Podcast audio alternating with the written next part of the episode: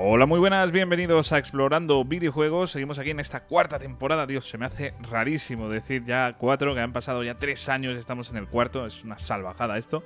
Pero bueno, eh, estamos aquí en la cuarta temporada y es la primera vez que vamos a hacer este 10 géneros, 10 juegos, una sección con la que comenzamos explorando videojuegos aquí en Spotify y en el resto de plataformas de podcasting.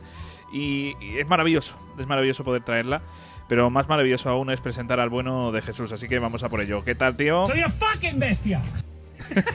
Muy buena, ¿qué tal, tío? A ver, yo sé que es maravilloso poder hablar conmigo, no te culpo, es una sensación que la gente suele tener.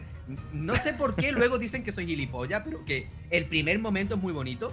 Pero tú dices, tú hablas de la cuarta temporada, pero yo de, de la que tengo ganas es de la temporada número 5, tío. De esa yo creo que, tío, eh, te lo prometo, me hace muchísima ilusión. Hombre, es que es un número redondo, ¿sabes? Es igual que, yo que sé, 10. Cuando hagamos la décima temporada, eso va a ser ya una locura. No, no, ¿eh? no, no. A ver, yo digo que es un número redondo porque el 5 y el 69 son números hermanos. Porque al final acabas hincando igual. bueno. Pero bueno, tío, ¿qué tal todo? Bien, bueno, mira, aquí, tranquilito, relajado, viéndote a ti, que es lo más bonito que pueda haber en, en- en todo el país, ¿no? Eh, Hostia, eh, tío, esto, esto es una comedura demasiado grande, ¿eh? Sí, sí, es una. eh, Te estoy diciendo el 69, esto es una comedura de polla mutua, tío. Al final es lo que cuenta. Pero bien, tío, no me quejo. Un día normalito, hace buen tiempo. eh, ya solamente me falta que me toque el euromillón, pero que oye, que. Algún día, algún hay- día podremos hay celebrarlo. tiempo, Hay, hay tiempo, hay tiempo. Pero bueno, con lo que lo juegas. Oye, que hoy nos espera aquí una edición bastante chula, ¿eh? Tenemos aquí juegazos de los que vamos a hablar. Y, joder, yo ya tengo Cada muchas vez, ganas de cada ¿eh? vez más difícil, Sí. cada vez se me hace más Sí, sí. difícil elegir los juegos. Sobre todo porque, voy a decirlo, tú eres el primero que siempre me manda tu juego y como no podemos repetir género, pues Claro. digo, mierda, ¿y ahora, ¿y ahora qué hago? ¿Qué saco? Ya, ya, ya. Fíjate, por ejemplo, siempre te suelo ceder el- los RPGs, ¿eh? Me cuesta mucho porque lo primero que se me viene a la puta cabeza son los RPGs, o sea, es exagerado, pero digo, voy a dejarle Es esto a Jesús. jugamos, es a lo que más jugamos. Claro, claro. Le digo, venga, te voy a dejar esto, voy a ir a por otros géneros que igual tocas menos y demás.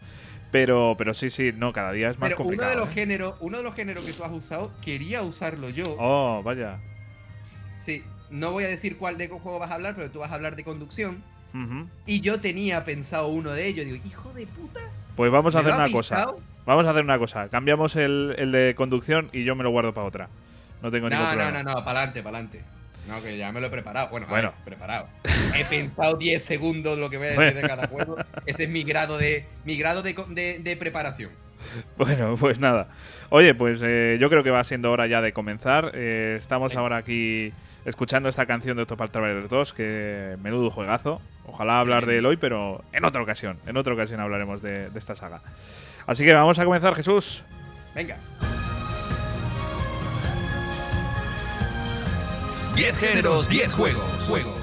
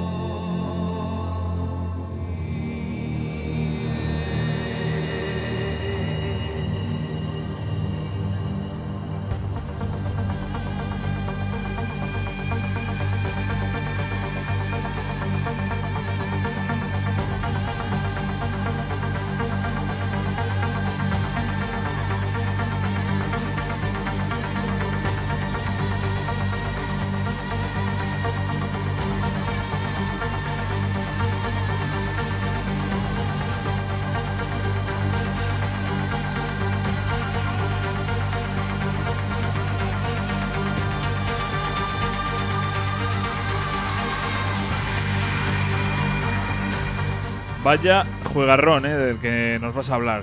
O sea, Digo, dale y caña. sobre todo, tío, eh, porque entiendo cuando salió Cyberpunk, no voy a hablar de Cyberpunk, tranquilo, Mm.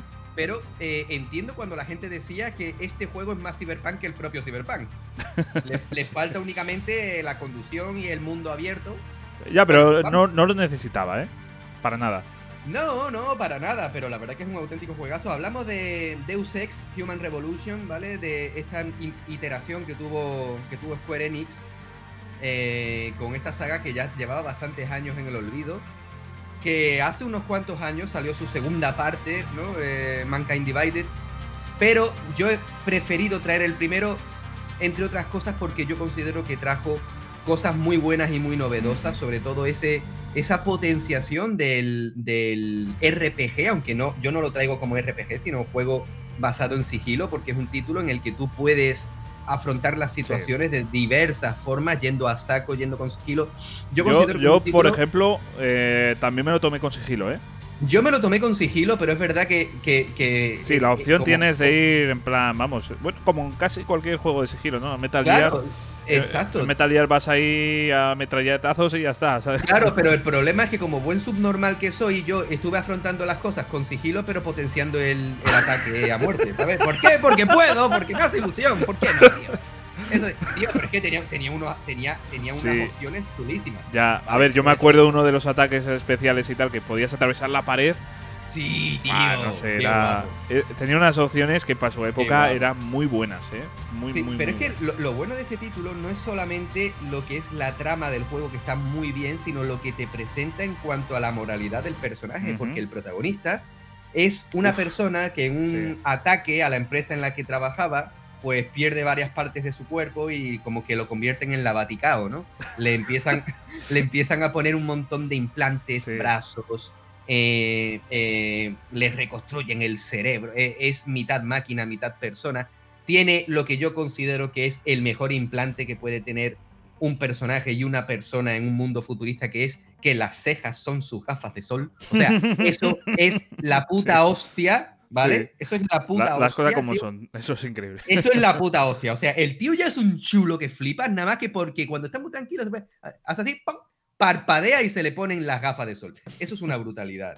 Pero es que al margen de todo eso, también es cierto que es un juego que te presenta eh, varias fases del duelo, ¿no? Porque tienes ante una pérdida, como es la pérdida que tuvo este personaje de seres queridos, de, su propia em, anatomía, ¿no? Pues te presenta lo que es la depresión en sí mismo, ¿no? Lo que, lo que es el, el duelo, lo que es eh, la, negación, la aceptación, al final, por último, porque no le queda más remedio. Es un tío que está destrozado física y mentalmente. Y se ve la obligación. Hay que recordar, tío, que si no me equivoco, eh, que hace muchos años que lo jugué, si no me equivoco, este hombre odiaba mm, mm, los trasplantes y demás. O sea, no lo no su moralidad no, mm. no le parecía. Odiaba los, aumentos, odiaba los aumentos. No sé si los de pecho también, no creo. no creo, pero odiaba los aumentos porque son auments, ¿no? Y además te presenta este juego una sociedad en la que todo el mundo quiere tener aumentos, pero estos aumentos traen con ello una, un rechazo de tu organismo y por lo tanto tienen que tomar una especie de droga, un medicamento que creo que se llamaba neuroposina o algo así se llamaba o algo de esto. no me hagáis mucho caso pero él, sus aumentos, no los rechaza su cuerpo, por lo tanto, él no tiene que tomar esa droga. Y claro, te presenta una sociedad no solamente distópica en lo futurista y lo alocadísima que es, ¿no? Sino porque está llena de drogodependientes, al fin y al cabo. Es un juego que, es, es muy duro.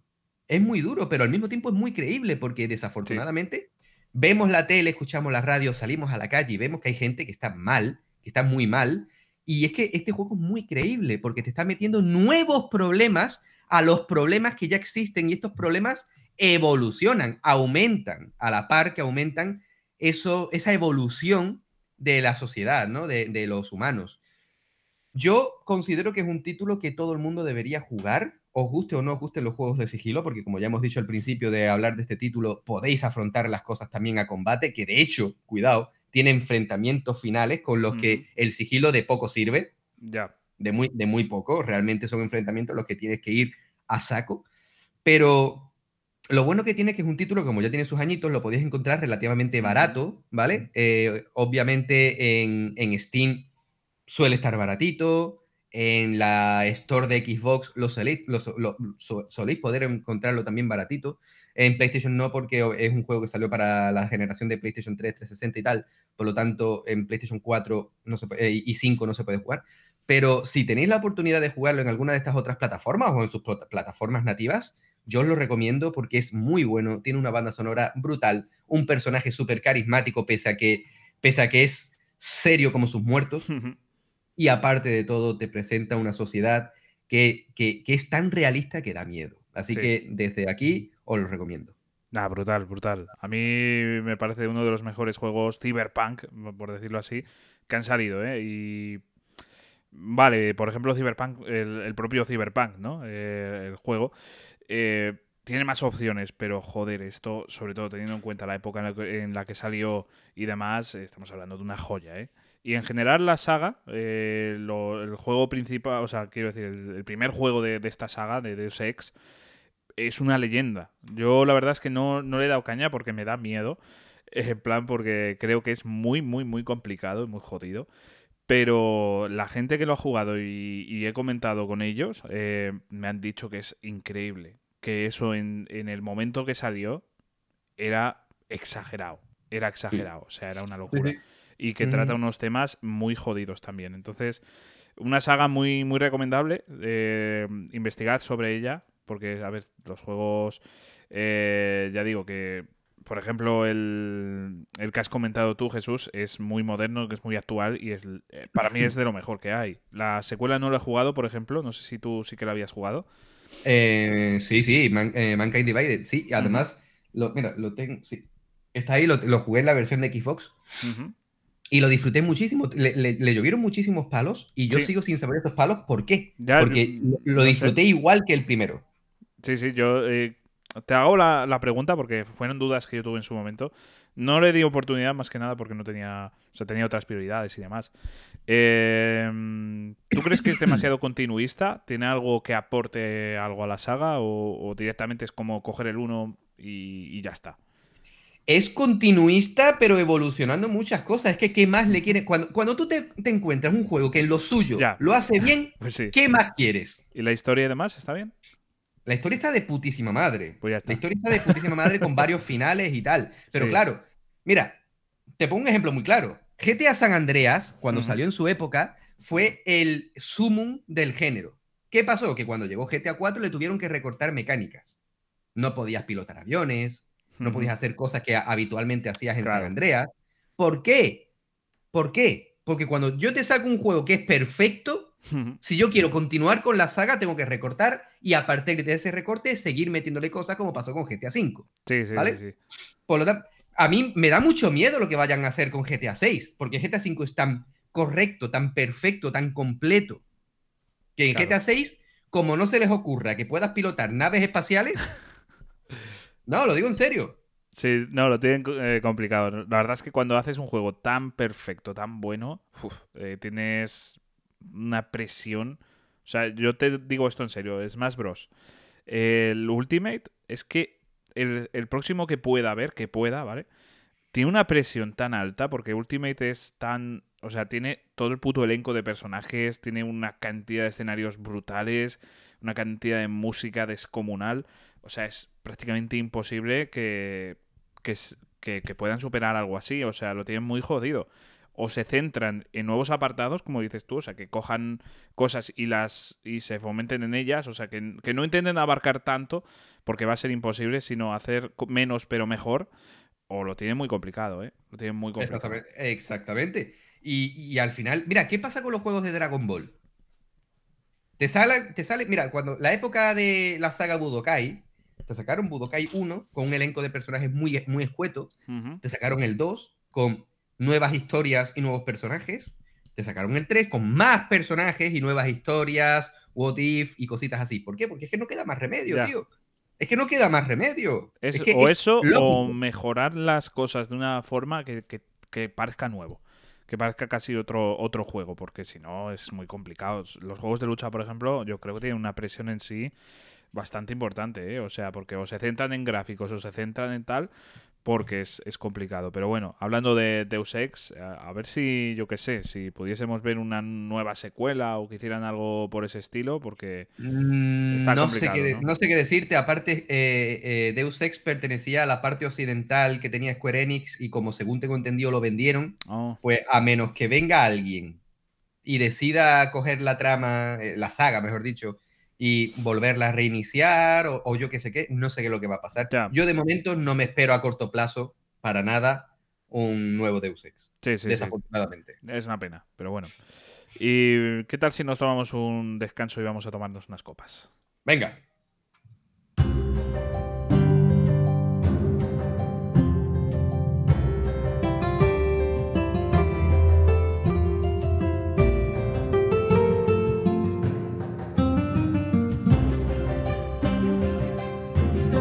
A ver, de copas todavía no ha comenzado, ¿vale? De copas eh, nuestra sección, todavía vamos a darle un, tiempecito, pero de momento en este programa no, no, no vamos a irnos de copas. Lo que pasa es que eh, parece ser que, a una empresa pues, le ha dado por escuchar nuestro podcast y, hacer un, videojuego sobre nuestra sección de copas o algo. Nada, es coña, ojalá, pero serían cosas un poco demasiado surrealistas.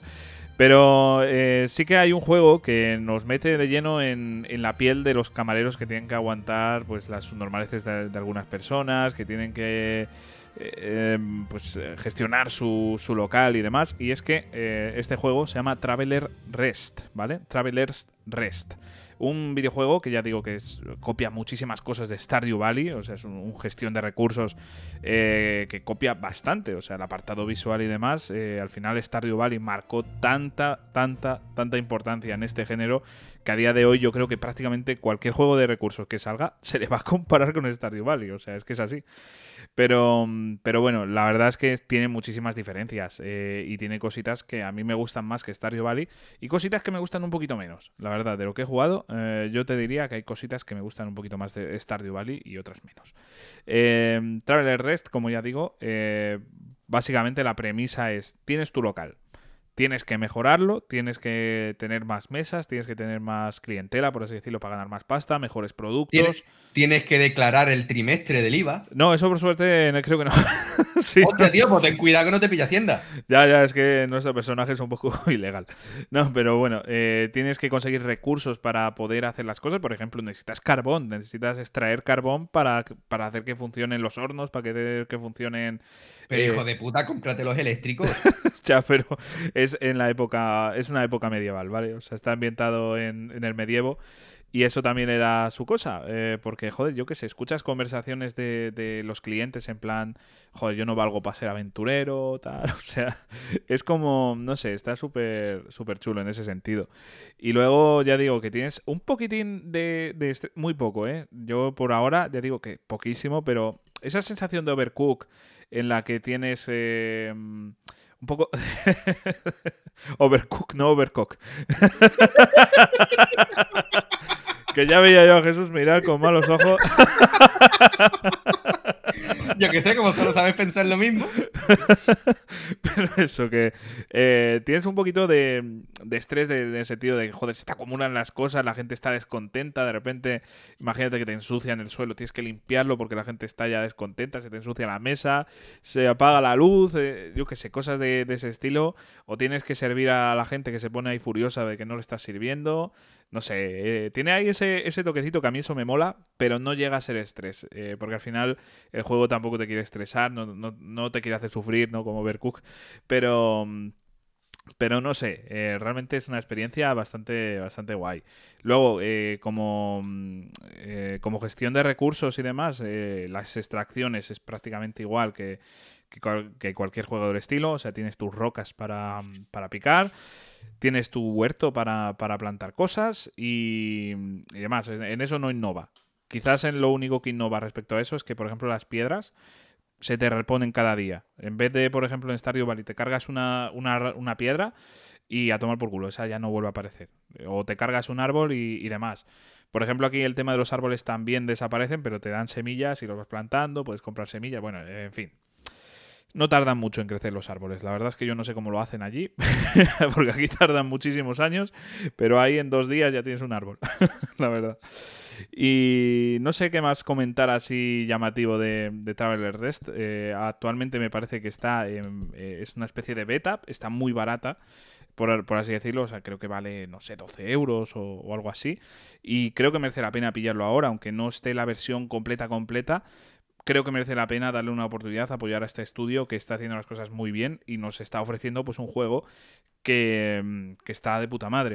Lo único malo para mí, como jugador, sobre todo de consolas, eh, es que solo está para Steam.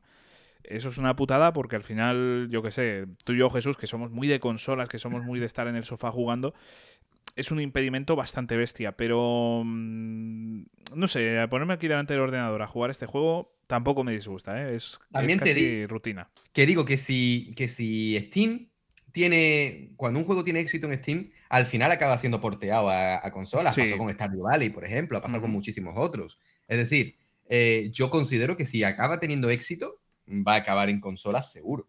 Porque Sí, además sí. es un género que antiguamente era muy de nicho, pero actualmente todo el mundo juega este tipo, ti- eh, tipo de, de títulos de, de gestión y tal. Por lo tanto, yo sí creo que pueda acabar llegando a consolas. Es posible, es posible. Todo depende de, de- de los que lo jugáis. Claro, eh, y además de que salga, de que sea un éxito y demás, ¿no? O sea, al final, al final eso es así. Cuanta más financiación, más fácil es eh, que encuentren, por ejemplo, un publisher que les, eh, que les facilite la opción de ponerlo en, en Switch, por ejemplo, que yo creo que es la plataforma idónea para juegos de, de recursos.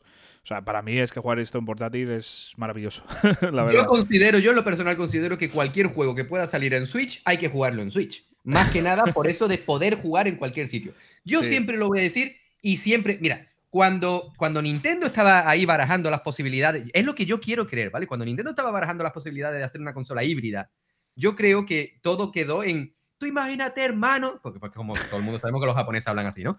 Tú sabes, hermano, que tú te estás jugando un juego, da igual qué, y te entran ganas de ir a cagar, tú te coges la consola, te la sacas del dock y te la llevas al baño. Por eso es por lo que yo considero que, que- que cualquier juego que tú puedas estar jugando eh, en, en- en- en consola debería estar en Switch, porque tú lo estás jugando y te la puedes llevar a cualquier sitio. Eso es lo bueno de Nintendo Switch, que puedes jugar cualquier cosa. Ahora, por ejemplo, en, en octubre, noviembre, no me acuerdo, corrígeme si sabes exactamente la fecha, sale el- la recopilación de Metal Gear. Yo no me lo pienso, me lo juego Sí, en, sí. en- en Switch, porque jugarte Metal Gear portátil en cualquier sitio, eso es una puta maravilla, tío. Por lo tanto, si tenéis Nintendo Switch, dadle caña, porque es que es la consola perfecta para jugar en tantos otros sitios. Sí, sí, sí. Por cierto, sí que salía en octubre, eh, a finales de octubre. ¡Vamos! Así que A, finales de octubre. Sí. Anda. Bueno. Joder, pues no, no queda nada. Hasta cállate que, tenemos mil millones de cosas, tío. Tenemos mil millones de cosas que ya han salido, que, que- que todavía quedan por salir este mes. O sea que, cállate. en fin, no queda nada para para ese Metal Gear.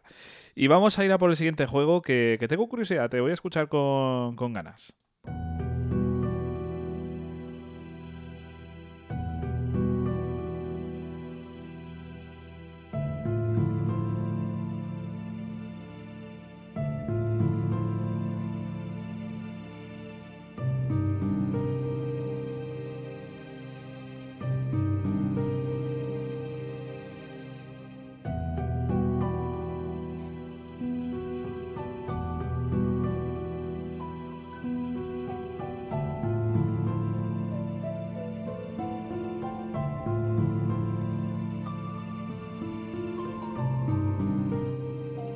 Y en esta ocasión, como, como sabréis, a mí me gusta mucho el género de terror, pero sobre todo los juegos de terror en los que me puedo defender. A mí no me gustan estos títulos en los que me, me tengo que limitar únicamente a correr, porque yo siempre digo que correr es de cobardes. Por lo tanto, si te puedes enfrentar al, al mal que te persiga, muchísimo mejor. Y por eso eh, se me ha ocurrido traer este Tormented Souls, un título que, que compré, que además está bastante barato, ¿vale? Yo lo compré hace un añito más o menos y ya estaba barato, ¿vale? Y lo podéis jugar en todas las plataformas, creo que está tanto para PC, PlayStation, Xbox, Nintendo Switch, podéis jugarlo en cualquiera de todas estas plataformas y es que es un perfecto Resident Evil sin ser Resident Evil, porque nos ponemos, perdón, nos ponemos en la piel de una protagonista que llega a una, vamos a decir, una mansión barra hospital barra mil cosas. Joder. Que, literalmente. O sea que es una mansión de rico, tío, porque... Sí, hombre, por supuesto, es un complejo. Es como un Hostia. complejo hotelero, pero a lo mal, ¿no? Pero para Y- un tío, para un tío solo, para... Hostia, Pero es me creo juego- que haya, ¿eh? Me creo que haya sitios así. ¿eh? Hombre, tiene, tiene que haberlos por huevos. Pero es un título que es súper crudo porque, sin intención de haceros spoiler, en los primeros 10 minutos de juego ya le estirpan un ojo. Joder. Sí. Es un juego súper crudo, da muy mal rollo. Tenemos armas, pero eh, con las que no nos sentimos precisamente poderosos. No es como, por ejemplo, Resident Evil, que tú te encuentras un lanzacohete y a ver quién tiene huevo de venir por aquí. Aquí tenemos y tenemos escopetas súper rudimentarias hechas con herramientas que se encuentran por ahí, un lanzaclavos, ¿vale? Tenemos cositas así, sí, también tenemos otras armas de fuego, pero es lo que yo considero que es la mezcla perfecta entre Resident Evil y Silent Hill. Y además viene de un estudio latinoamericano, creo que es chileno, si no recuerdo mal, eh, perdonadme si me equivoco, pero creo que es de Chile. Y es un título, es cortito, es muy cortito, es difícil, tiene unos puzzles realmente logrados y un poquito intrincados, no lo voy a negar, en, alguna, en algún momento he tenido que tirar de guía, porque yo mismo decía, esto no tengo cojones, yo, como, como siempre digo, yo no soy especialmente inteligente, y, y, pese a todo lo disfruté muchísimo. Es un juego que te presenta una historia que no se te revela bien hasta el final, en la que la protagonista acude a este lugar para eh, resolver un caso que a priori no tiene nada que ver con ella, pero por exigencias del guion al final sí, ¿no? Es como cuando tú vas a la carnicería de toda la vida y resulta que el carnicero es tu padre, ¿vale? Pues algo parecido. Pero es un título que es muy completo y que a todos los que os guste el terror os va a gustar, a todos los que os guste Resident Evil, Silent Hill, eh, os va a gustar y sobre todo a, a aquellos que os gusten las buenas historias, os va a gustar. Tenéis que darle una oportunidad porque es un título que desde el primer momento ya te, transmite esa sensación de agobio, de mal rollo, esa sensación de estoy indefenso y sobre todo tiene un bestiario, tiene una cantidad de monstruos que dan muy mal rollo y nunca pensé que un monstruo en silla de ruedas pudiese dar tan mal rollo. Que mira que te subes a una escalera y ya no te pilla, ¿no? Pues este cabrón te pilla. Así que mucho cuidadito. Y además que es que ya os digo que tiene toda la esencia de Resident Evil con eso de buscar llaves, combinaciones de puertas, eh, equipamiento importante que está detrás de un puzzle súper intrincado y sobre todo, como ya os digo, una atmósfera que más quisieran muchos otros juegos. Así que desde aquí, Tormented Souls, súper recomendado y sobre todo a un precio prácticamente de, broma. Tres copas a, mí, me gusta, a mí me gusta hacer el cambio Eurocopa. Sí, sí, para o sea. para que, la gente, para que la gente nos entienda. Mira, hay gente que lo hace con pesetas, con las antiguas pesetas. Yo lo hago con copas. Yo lo hago con copas. Tres copas. Cuatro si vas a un chiringuito. Y, hay gente que mide. Joder. Hay gente que mide los años, tío, con lo del COVID. O sea, en vez de decir, joder, fue hace tres años, fue un año después del COVID, ¿sabes? Ah, es cierto, es verdad, lo he escuchado, lo he escuchado. Sí, sí, fue dos años después, eh. hostia, no, sé, a mí es como, eh, tío, va a ser como el, el, año cero, tío, a partir de ahora, tío, 2020. O sea, brutal. Oye, vamos a por el siguiente juego.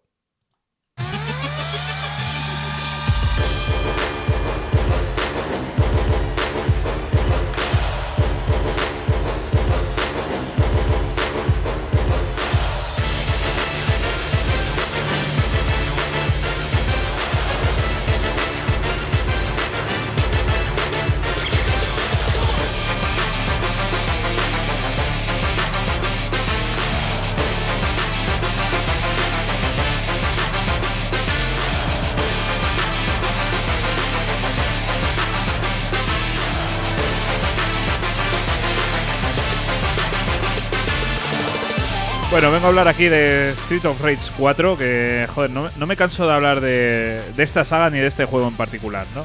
Además, guardo muchísimo cariño a esta saga porque yo recuerdo haber jugado al Street of Rage 2 pues eh, cuando lo dieron en PlayStation 3, una cosa un poco rara, eh, lo dieron gratis en aquella época. Lo probé, me gustó, pero sin más. Y de repente fue volver a hablarlo aquí contigo en Explorando Videojuegos y volver a coger un cariño, tío, a esta saga. Sea, coger un cariño a esta saga brutal. Y el Street Fighter 4, porque lo jugué todo de seguido, fue como ver una evolución muy clara dentro del género y ver directamente uno de los juegos más perfectos o directamente el juego más perfecto del beaten up, ¿no? Eh, me parece me parece increíble, la verdad. Se han hecho se ha hecho magia con este juego, un juego que diría que de los modernos es el juego que más he rejugado en mi vida porque es que lo juego cada poco y es una, verdadera pasada. Eh, aparte de ser un magnífico beaten up, Em, nos trajo una expansión, ¿vale? La Mr. X Nightmare. Em, que, que parece Mr. Twitter Nightmare ahora, que, que lo pienso. O sea, me cago en la Ya- puta. llamémoslo, llamémoslo X. X, sí. Eh, bueno, pues esta expansión nos trae opciones que en el género nunca se habían visto, la verdad. Pasamos de, un juego así a un roguelite, básicamente, en el que van siendo aleatorios los encuentros que nos encontramos y vamos obteniendo mejoras para los personajes que ya no solo podemos usar en, este, en esta expansión, sino que podemos usar en la historia principal y tener pues, ciertos ataques nuevos, ciertas mejoras y, y facilita un poquito la vida, la verdad. Y no sé, eh, la verdad, es, es un juego súper adictivo, es un juego muy bueno, con una muy buena historia, una banda sonora increíble. A mí la banda sonora de Street Rage 4 me parece descomunal. En general la de la saga, pero la del 4 ha sido para mí el culmen. O sea, lo siento por, por los que no opinéis igual que yo, para mí esta es la mejor banda sonora de la saga. Y, y en general, no sé, estamos hablando de, de- una obra maestra. Para mí de una obra maestra del género. Y en un género que, por cierto, que no está nada de moda, que, que tenemos pocos ejemplos, por así decirlo. Y los que nos encontramos son de un presupuesto medio, no son grandísimas producciones. Lógicamente estamos hablando de un género que es más para nostálgicos que para otras personas. Pero de todas formas, por suerte vemos una especie de resurgir con juegos como este Street of Rage 4, el juego de las tortugas ninjas nuevo, o sea, tenemos aquí bastantes ejemplos que por suerte pues eh, a los fanáticos de, este género pues nos hacen sentir un poquito más felices, ¿no? De hecho, hace unos meses creo que salió Blue Dragon, una nueva una nueva eh, entrega de Blue Dragon, o sea que no sé, eh, a mí esto me parece maravilloso, pero bueno, Centrándonos en Street of, eh, Street of Rage 4 y ya finalizando, eh, pues simplemente decir que, que es una obra maestra, que a mí me encanta, la jugabilidad es buenísima y yo lo recomiendo. Si no os gusta muchísimo el género, eh, yo si tuviera que probarlo con algún juego sería con este. Es verdad que lo bueno que tiene este juego es que es muy continuista de los anteriores. O sea, por ejemplo, tiene guiños, tiene personajes de los anteriores, eh, cosas que te van a hacer más ilusión si ya lo has jugado, si has jugado la saga, quiero decir. O sea que, bueno, a ver, lo recomendable sería empezar por el 1, de después el 2, el que para mí es uno de los mejores, después el 3 y ya por fin el 4. Pero si queréis entrar en estas en, en este género, no lo habéis probado nunca, quizás la mejor opción sea directamente este género. Os perdéis algunos guiños, pero ya lo jugaréis en el futuro habiendo jugado el resto de la saga si os gusta, ¿no? Entonces, bueno, por a mí me parece un- una buena entrada. Y vamos a, a entrar al mundo de los sueños, al mundo del estudio Ghibli, porque nos vamos a, a otro juegazo ahora mismo.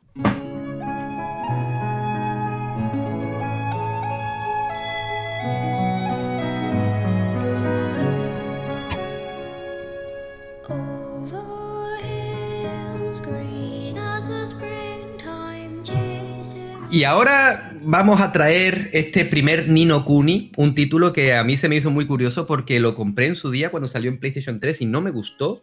Y cuando sacaron este remaster para PlayStation 4, decidí comprarlo e intentar jugarlo nuevamente y ahí sí que me enamoró, me encantó. Me presentó unos personajes que la verdad es que mm, consiguen evocarte sensaciones de, de esos otros juegos que, que ya desafortunadamente quizá no se hacen. Además tiene una historia que inicia, arranca de una forma bastante abrupta, para mal, pero no para mal para su historia, sino para el protagonista, porque uno de sus seres queridos más importantes fallece en sus primeros 10 minutos, no es spoiler, no os preocupéis, prácticamente diría que al principio del juego. Eh, es un juego eh, que te evoca muchísimas cosas, entre otras cosas, eh, ira homicida por matar a ese puto personaje que se te presenta, ese peluche que al final es un duende, un gnomo, como coño quiera ser, ese tripi dripi o como quiera llamarse. Lástima que nadie le haya crujido la cara, que no le hayan partido los dientes a codazo desde el primer puto día que nació, porque es el tipo más repugnante, más pesado y más hecho mierda que te puedes encontrar en un juego. Joder. Aparte de él, aparte de él, un juego de 10, un JRPG por turnos. Hostia, después de, de este personaje, tío, que parece el puto anticristo, o sea... No, Anticristo no, lo que es un imbécil que va de gracioseta y no tiene gracia ninguna. Sí, sí, pero vamos, que es que por la descripción, tío, yo ya me estaba Es que imaginando como... ese tío, ese, ese personaje es el típico tío que todos tenemos que en la cena de Navidad, en Nochebuena, en Nochevieja, Sí. empieza a contar chistes cuando se ha tomado cuatro vinos y no tiene ni puta gracia. Eso es Drippy, ¿vale? Sus muer- tus muertos, Drippy. Pero, pero, pero, estamos ante un JRPG no simplemente correcto, sino fantástico, que, además bebe de, de esos JRPG de la, de la época clásica de, de PlayStation 1, ¿vale?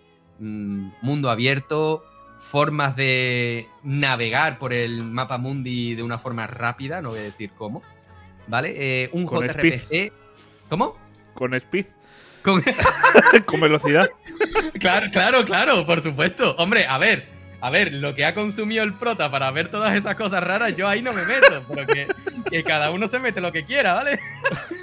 Pero, pero eh, al principio parece una especie de Pokémon, porque los combates por turnos se desarrollan utilizando esos únimos, ¿no? Esos monstruos que podemos ir capturando, pero más adelante pasamos de usar esos únimos a usarlos o bien realizar invocaciones súper tochas, súper tochísimas, eh, lanzar hechizos nosotros mismos súper potentes y sobre todo desgranar una historia que la verdad es que engancha desde el primer momento.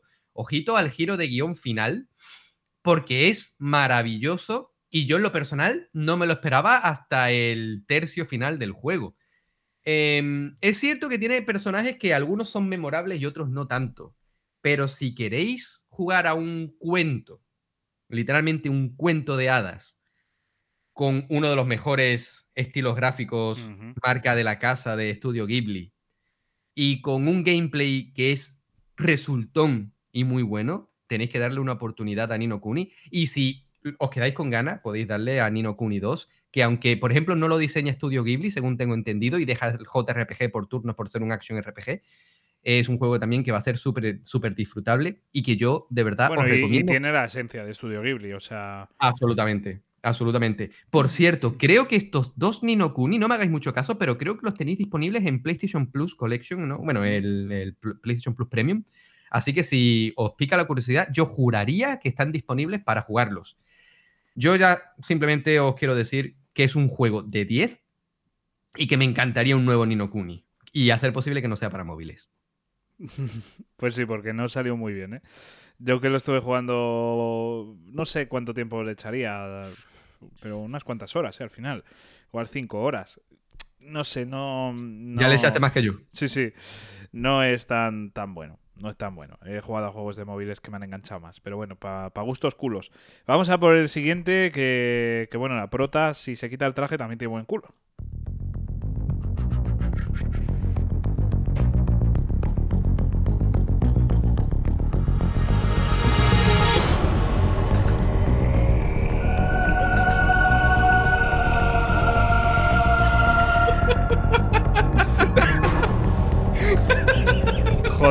Vaya, vaya forma de presentar aquí este juegazo, tío. ¡Hostia puta! No me la esperaba, ¿eh? Yo tampoco, tío, es lo que tiene.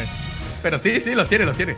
Pues sí, porque estamos hablando de Metroid y concretamente me voy a centrar en su última entrega, la que hizo Mercury Steam, Metroid 3, eh, que para todos creo que fue una de las grandes sorpresas. Hubo mucha confusión para la gente que no conocía la saga porque estábamos esperando Metroid Prime 4, de repente sale Metroid 3, que es el quinto.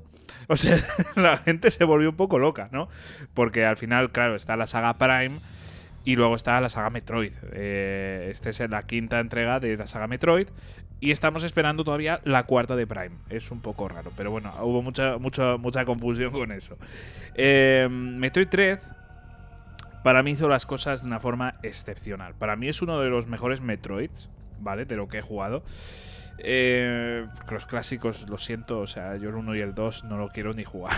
o sea, tenemos los remakes, por cierto, que por suerte nos permiten jugar muy bien, ¿no? El Zero Mission del 1 y el Metroid 2 eh, Samus Returns de, Nintendo 3DS. Que de repente salió 3 y se revalorizó un huevo ese juego, por cierto.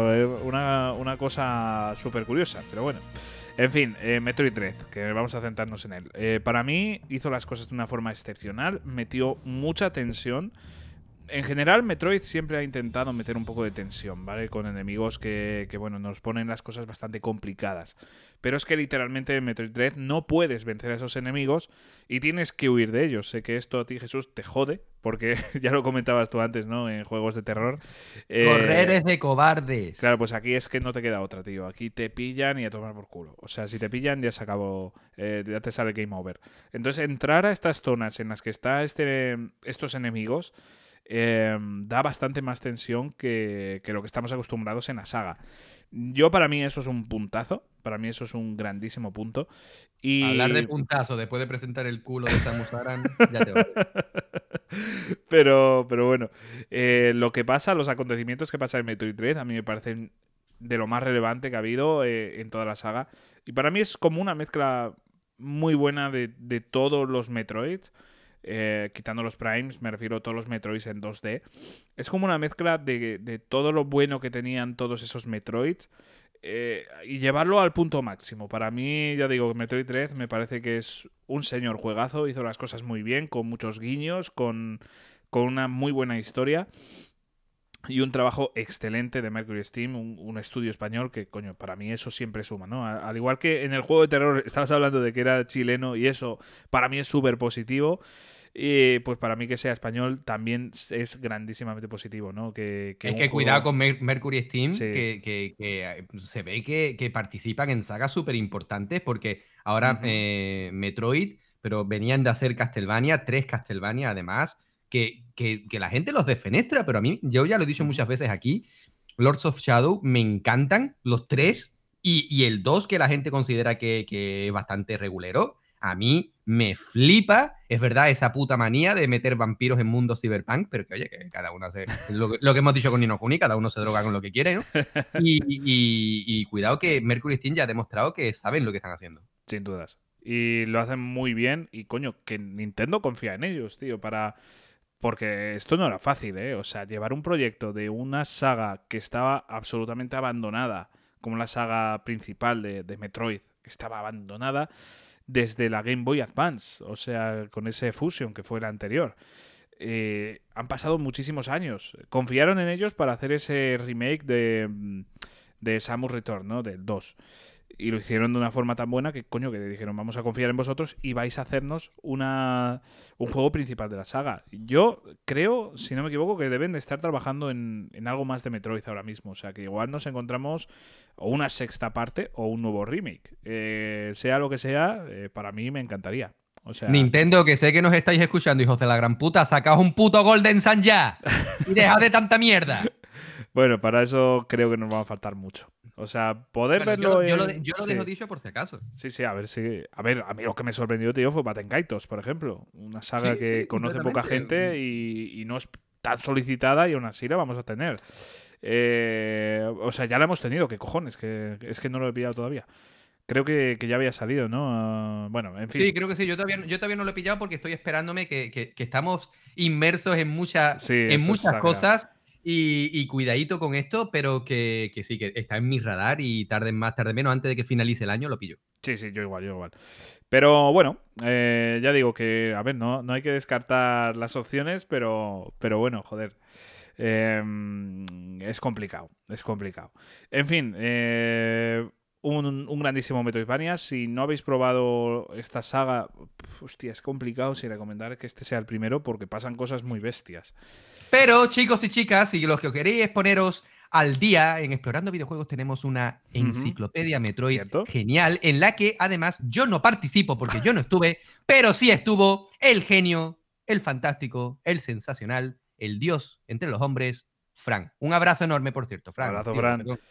Pues sí, a ver, fue un programa que yo creo que quedó muy bien, eh, sobre todo por su aportación, porque al final él nos metía en contexto, nos ah, debatíamos cosas muy interesantes también. Eh, y en la que no estabas tú precisamente porque por problemas de técnicos, fallos de guion, eh, hubo un- unos problemas ahí bastante graves. Estabas aquí, o sea, estábamos para hacerlo los tres y de repente no se pudo hacer los tres por problemas técnicos. Me estaba, me estaba mudando y obviamente Fue- en la mudanza todo es catastrófico. Sí, sí. Fue, fue una putada. Pero bueno, lo sacamos. Y, y si queréis poneros al día, es verdad que, que ese programa es muy bueno para entender mucha de la historia de, de Metroid. Entonces, tenedlo en cuenta. Y, y- joder, es que este yo creo que es uno de los mejores Metroidvanias que han salido. Así que. Si, si queréis meteros en la saga, quizás sí que sea una buena opción. Pero bueno. Ya os digo, va a haber spoilers. Así que tened cuidado. Pero bueno. Eh, vamos a, a por el siguiente juego. Que, que además te voy a escuchar con, con los oídos bien abiertos. Ya has hablado de, de esta saga muchas veces. Y quiero escucharte más, porque cada vez que me hablas, Eh, tengo más ganas de jugarlo. Y de hecho, la última vez que hablaste de esta saga, me compré la trilogía de, de- de las arenas, me parece que se llamaba. Eh, y, y lo tengo ahí, que no, no lo he jugado todavía. O sea que. Ni lo vas a, ni lo vas a jugar. Bueno, a ver cómo me lo vendes.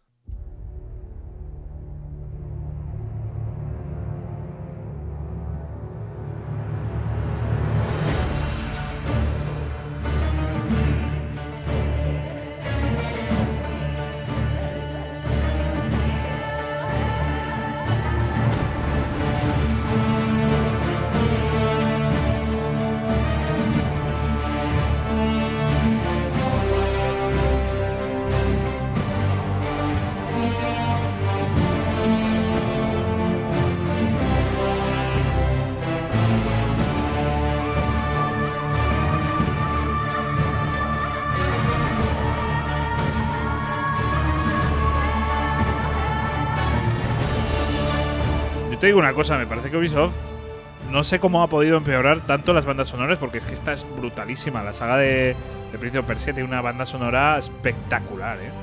Eh, veo tu apuesta y la subo a cómo Ubisoft puede haber empeorado tanto en general. Porque venimos de una serie de juegos que aunque son correctos, no son ni muchísimo menos lo que Ubisoft era en su época. Y es que hablamos que al principio de los 2000, 2000 y picos, eh, Ubisoft rescató, sin venir a cuento, la obra magna de Jordan Mechner, eh, Prince of Persia, y le metió al prota cálculos en el riñón, porque si no, a santo de qué viene tanta arena, ¿no? claro, nos regalaron esa trilogía original de las arenas del tiempo y me pareció algo literalmente asombroso. Ya lo hemos hablado en varias ocasiones, banda sonora, historia, jugabilidad, gráficos incluso en la época, pero luego descubrieron la maravillosa saga Assassin's Creed y ahí se perdieron. Pero entre uno y otro decidieron intentar rejuvenecer nuevamente Prince of Persia y se sacaron Las Arenas Olvidadas, que es un juego que no se sabe realmente, o por lo menos yo no sé en qué parte de la trilogía meterlo, si es un reboot, yo lo entiendo como un reboot personalmente, un reboot que por supuesto no hacía falta, sácate una cuarta entrega en la que resulte que el príncipe lo ha soñado absolutamente todo una noche y que a la mañana siguiente se levanta para ir a comprarse un litrito de cerveza y se encuentra toda la historia nuevamente, ¿no? Pero nos encontramos ante un título que rescata parte de la historia del primer eh, Persia, de las arenas del tiempo, y le da una vuelta de tuerca en la que el reino es invadido por un hechizo, eh, un hechizo muy virus, para que nos entendamos, porque la gente se puede contagiar, infectarse y convertirse en monstruos de arena, y en el que el hermano del prota, del príncipe, el rey, por supuesto, como no, pues se convierte también en una bestia de arena que además nos regala un combate final realmente impre- impresionante y al mismo tiempo impredecible, porque tenía su cosa. ¿eh? Es un título en el que se rescatan las mecánicas del primero. Parkour, combate, eh, por decirlo de alguna forma, bastante ágil, ¿vale? Distinto uso de armas, el uso de las arenas y las mecánicas del agua, ¿no? Porque para eh, guardar la partida tenemos que meternos en una especie de limbo en el que hay fuentes de agua, que es como una tarde de verano en, cualquier ciudad de interior, ¿no? Eh, que, que vas asado perdido y a falta de una, de una latita o de un botellín de Estrella Galicia, pues agua, ¿no? Yo todavía estoy esperando el personaje que tenga que guardar la partida bebiéndose un litrito, pero bueno. Bueno, hemos tenido Eh, meando el litrito, también te digo. ¿eh? Sí, eso sí, eso, ahí tienes toda la razón. Pero el, e- este título, eh, yo considero quizás que no está a la altura de la trilogía original, pero también considero que es porque Ubisoft no quiso. Yo creo que Ubisoft no confiaba en este producto, porque si hubiese confiado, si le hubiese metido ganas, si le hubiesen metido la intención de que Prince of Persia volviese a ser grande, estas arenas olvidadas no serían olvidadas precisamente porque rescató absolutamente todo lo bueno de la trilogía original, pero desafortunadamente yo creo que en ese momento ya eh, Ubisoft estaba en esa época convulsa en la que no sabían si atarse los cordones o cagarse encima, literalmente. Y considero que quizá ya estaban demasiado centrados en Assassin's Creed y dejaron de lado absolutamente todo. Este Prince of Persia eh, salió originalmente en la generación de PlayStation 3 360. Por supuesto, lo podéis jugar, que además suele estar bastante bien de precio en la Store de Xbox, en estas ofertitas que hacen de juegos retrocompatibles. Así que os lo digo en serio, porque suele costar 3, 4 euritos. Eso no llega ni a una copa. Cuidado. Vale, que yo, para que la sí, gente lo ver, entienda. que- ¿vale? Tú Ni una así. copa. Ni una copa, tío, ni una puta copa. Eh, si podéis, si os llama la atención y da la casualidad que está a esos precios reducidos en la Store de Xbox, en serio, dadle una oportunidad porque Prince of Persia es un juego que se merece volver más allá de esto que presentaron en Sí. 2.5D, que puede estar bien, a mí me ha llamado la atención. A mí me ha llamado la atención y seguramente mm, a mí en lo personal me guste. Pero desde Sí. luego tiene de, de esta saga el nombre solo, ¿no? O sea, Exactamente, que mira que decían, no, es que Prince of Persia, las arenas del tiempo tienen de Prince of Persia lo que yo tengo de Rubio. Pues tiñete, hermano, porque cuidado, ¿vale? Eh, yo considero que Prince of Persia, a ver qué es lo que pasa con este remake, que yo creo que ese remake es un sueño de Resines, porque si no, ya estaría aquí. No me creo que cueste tanto trabajo hacer un remake del primer Prince of Persia, no me lo creo. Y luego Mm. pueden tener en desarrollo 47 Assassin's Creed, ¿vale? No me lo creo. Que, o sea, yo desafortunadamente soy de los que piensan que Prince of Persia remake no va a salir. Creo, personalmente, espero equivocarme. Si sale, por supuesto voy a estar ahí para apoyarlo y para jugarlo. Si no sale, pues nada, me pondré en una esquina a llorar y a escuchar el siguiente juego del que vayas a hablar. Pues sí, que además va a ser muy interesante y una recomendación de, de uno de nuestros oyentes, así que vamos a por él.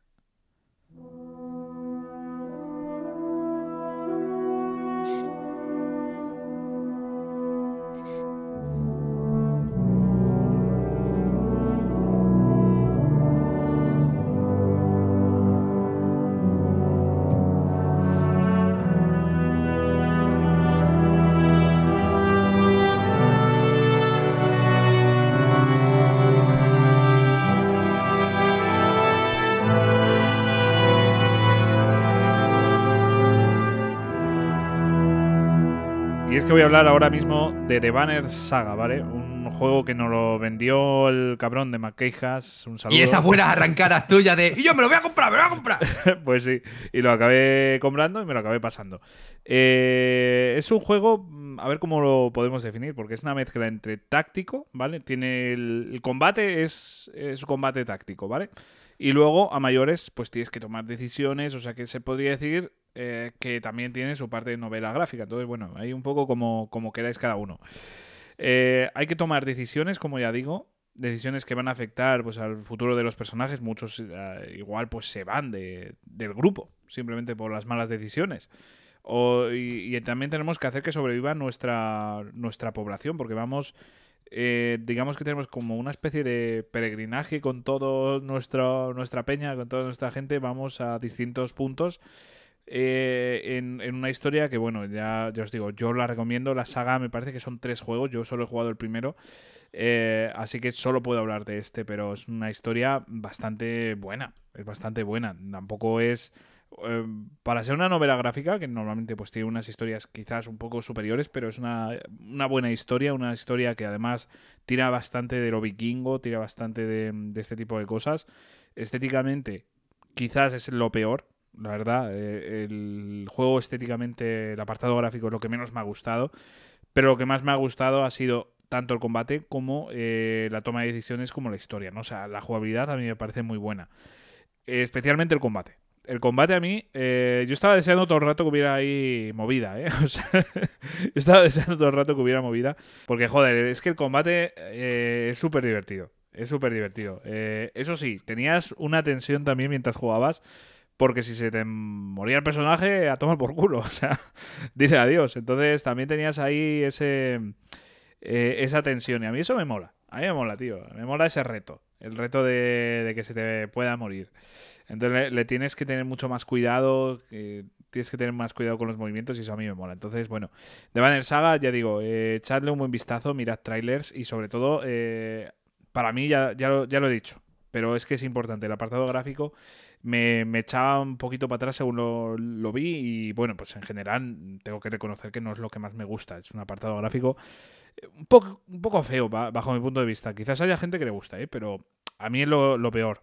Entonces, eh, echadle un buen vistazo porque por el resto de apartados sí que merece mucho la pena, especialmente por la jugabilidad. Así que mucho, mucho ojo con este The Banner Saga porque, porque mola mucho la historia también y los personajes a mí quizás sí que sea de lo que más me ha gustado. Y vamos a por el siguiente juego que ya va a ser el último tuyo, Jesús.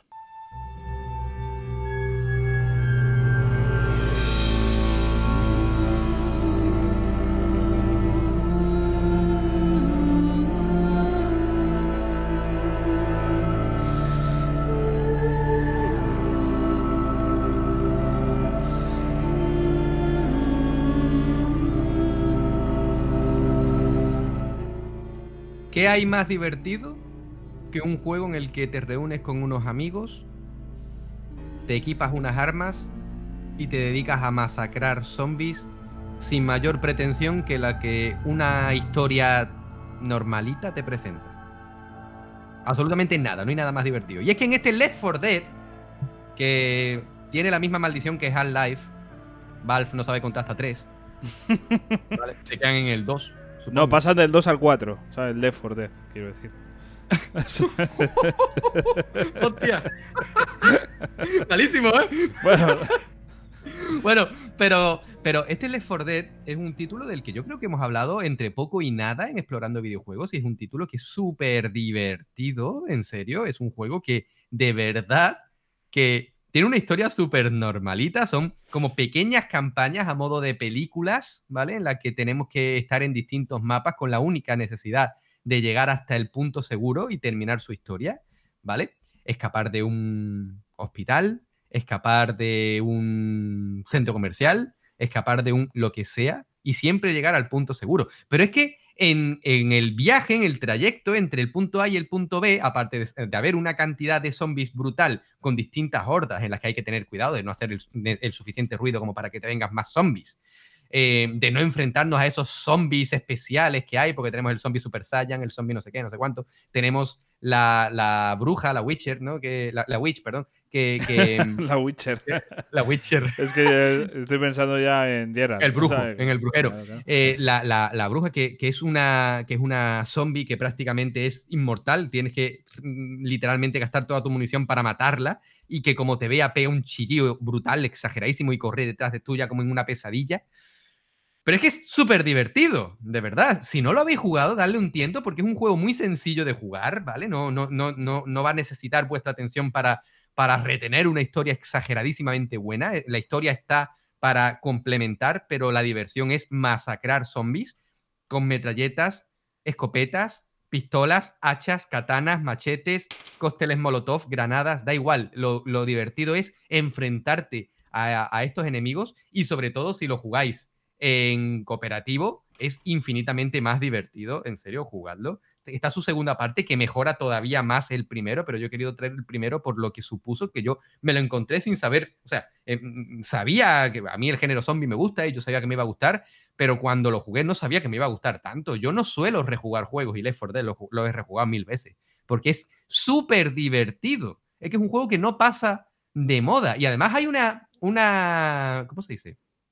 Una teoría fan muy, muy divertida. Los que conozcáis Mm. también el juego Payday, pues, que, que es también cooperativo, a 4, de robar bancos, pues en Payday 2, Sí, sí, creo, sí, sí.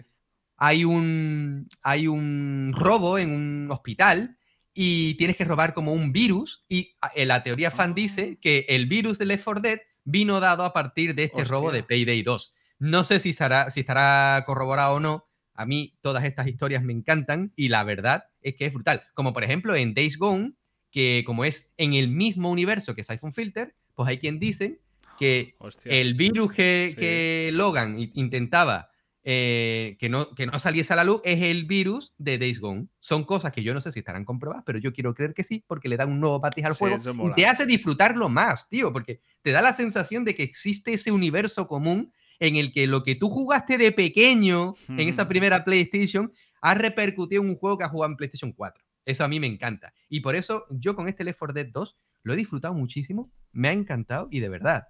No puedo decir gran cosa del juego porque es que es lo que es. Ve del punto A al punto B matando zombies. Pero es que esa mecánica, esa, esa mecánica con tan pocas pretensiones, no necesita nada más. Es un juego tan divertido, tan completo y tan lleno de humor también, cuidado, que lo vais a disfrutar desde el principio hasta el final. Pues mira, me has metido muchas ganas de coger el coche y huir. Madre mía, el festival del humor hoy. Bueno, y es que ahora voy a hablar sobre uno de los mejores juegos de diversión de conducir que hay, que no, que es el Mario Kart 8 Deluxe Edition, que incluye todo, ¿vale? Incluye incluye toda la mierda que Incluye un montón de mapas que todavía no hemos jugado. Ya, ya, ya. y eso que podemos, que tenemos la suscripción, tío. Pero bueno. Eh, es, es un juego completísimo. Además, me parece un verdadero acierto lo que hicieron con el tema de añadir estos contenidos tanto por parte de compra, por si quieres comprarlo y ya está, como estando suscrito, ¿no? A mí me parece que es un gran acierto y deberían hacerlo bastante más, tío. Hay muchos juegos que estaría muy bien que hicieran eso, ¿no? O sea, por ejemplo, este Pokémon Escarlata y Púrpura, ya de haber sido una mierda, técnicamente, que nos lo den gratis, joder, por, estar suscritos.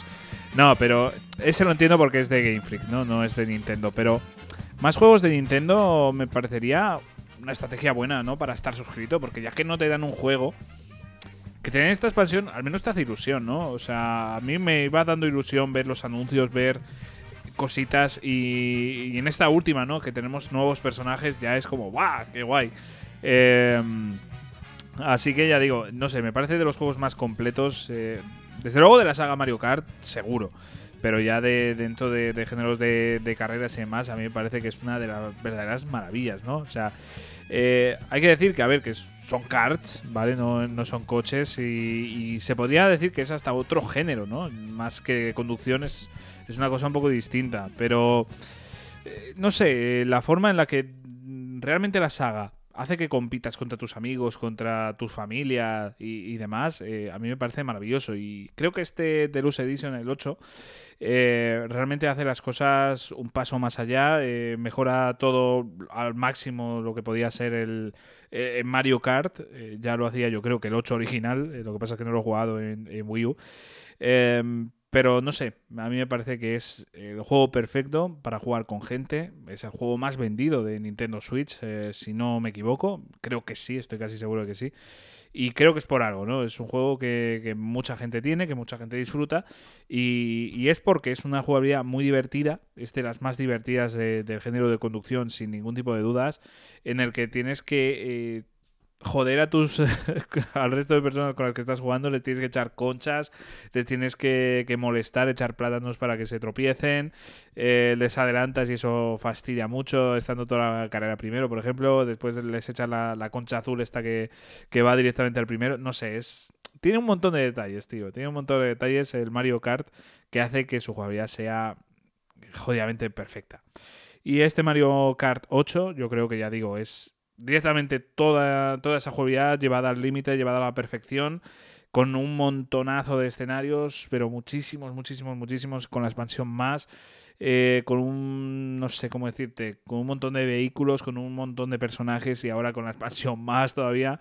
Y no sé, a mí me parece que, es, que han hecho un trabajo espectacular. Uno de los juegos más divertidos para jugar con gente e incluso para jugar tú solo, incluso jugando con internet. eh, contra gente que, que, bueno, que es, ahí se encuentras gente buenísima conduciendo que generalmente te va a poner las cosas extremadamente complicadas. Así que lo he dicho, Mario Kart 8 Deluxe Edition, para mí es de lo mejorcito que vamos a encontrar en el género de conducción. Y ya con esto, Jesús, eh, va siendo hora de despedir el programa.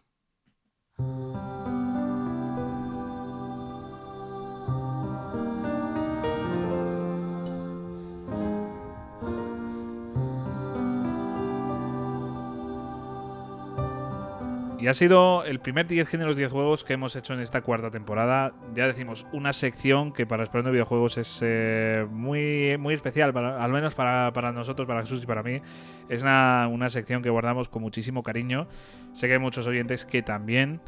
Y no sé, eh, yo creo que esta edición ha quedado bastante bien. Hemos hablado de, grandísimos juegos y hemos, al menos a mí Jesús me has creado mucho hype de, de algunos. Así que yo creo que, que el objetivo está cumplido, más que, más que cumplido en este, gen- en este Hombre, 10 géneros, 10 juegos nació exactamente para eso, para hablar de juegos que quizá no todo el mundo ha jugado, aunque no traemos juegos de culto, ni muchísimo menos, sino juegos que nos gustan. Obviamente no vamos a traer juegos que no nos gustan. Y Mm. si hubiese juegos que no nos gustan, ni siquiera vamos a hablar mal de ellos. Tenemos la sección de 10 géneros, 10 juegos de mierda, en el que incluso Bueno, intentamos sí. defender esos juegos que quizá no nos terminen de convencer. Pero si hemos conseguido meteros ganas de seguir disfrutando de este hobby tan bonito, tan lleno de luz, desafortunadamente también de sombras, y en definitiva, que hayamos conseguido haceros el día un poquito mejor, ya con eso nos conformamos. Así que muchísimas gracias y nos vemos en el siguiente.